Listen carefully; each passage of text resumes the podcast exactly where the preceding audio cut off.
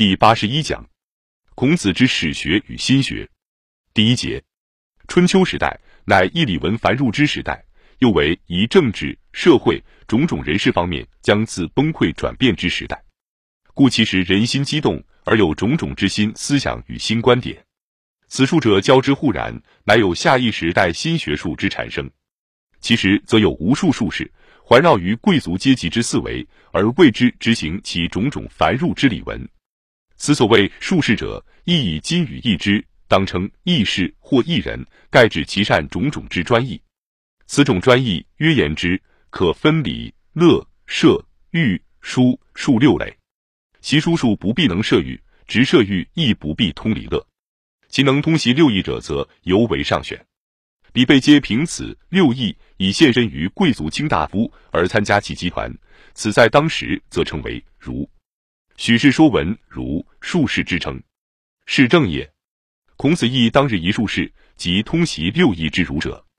孔子亦因此而近身于贵族，而为之服务。其先常为鲁之尾激励，主管仓谷出入；后又为成田吏，主处自牛羊。其后乃亦明习于当时贵族阶级之种种礼文。然孔子不仅习其礼，亦又进而究其礼之意，乃觉当时所谓礼者实多非礼。《论语·子入太庙，每事问。或曰：“孰谓邹人之子之礼乎？”子闻之曰：“是礼也。”此事盖在孔子青年，乃十足表现出孔子对当时贵族阶级许多非礼之礼之一种反抗精神。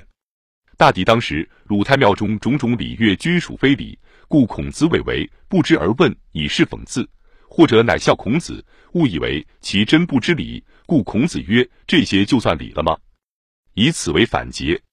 今是设意简辟，如一游人入外蒙古，对其政府礼堂悬列宁相片，因问此何人之相？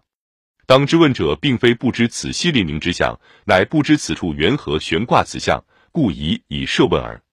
此种态度，春秋明卿大夫间亦早有先例。如《左传》文四年，魏宁五子来聘，公与之宴，为父战路及同工，不辞又不答复。使行人私言，对曰：“臣以为义业及之也。”昔诸侯朝政于王，王宴乐之，于是胡父战禄，则天子当阳，诸侯用命也。诸侯敌王所慨而献祭公，王于是乎自之同公一，同时百，如公使千，以绝报宴。今陪臣来祭就好，君汝况之，其敢干大礼以自取利。孔子常称宁武子，其之可及，其愚不可及。此处正是宁武子大之若愚一绝妙好例。孔子出入鲁太庙神情，即模拟宁武子意态而变化用之也。特在宁武子当时，不过是贵族阶级内部自身对于外交礼文上之一种讲究与机警，一到孔子身上，却变成一个义士，正式起来批评和反对当时贵族阶级之种种现行礼法。这是时代变动下决然不可相提并论的两件事。孔子正式的批评和反对当时贵族阶级种种现行礼法者，在《论语》里屡屡见到。如孔子谓季氏：“八修五于庭，是可忍也，孰不可忍？”又三家者以雍彻。子曰：“相为辟公，天子穆穆，悉取于三家之堂。”这些都是正面公开的批评。当时的贵族礼，实际便即是当时的政治。因此，孔子对于礼的批评。实际即是孔子当时对于政治的批评。他说：“天下有道，则礼乐征伐自天子出；天下无道，则礼乐征伐自诸侯出。自诸侯出，盖十世兮不失矣；自大夫出，五世兮不失矣；陪臣执国命，三世兮不失矣。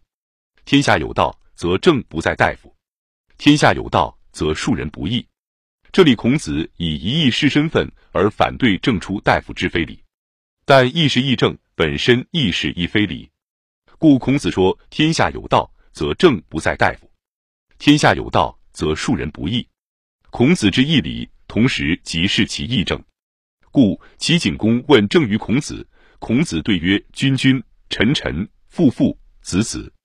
这里，孔子把政治问题归重到礼上，但同时又把礼的问题归重到日常人生上。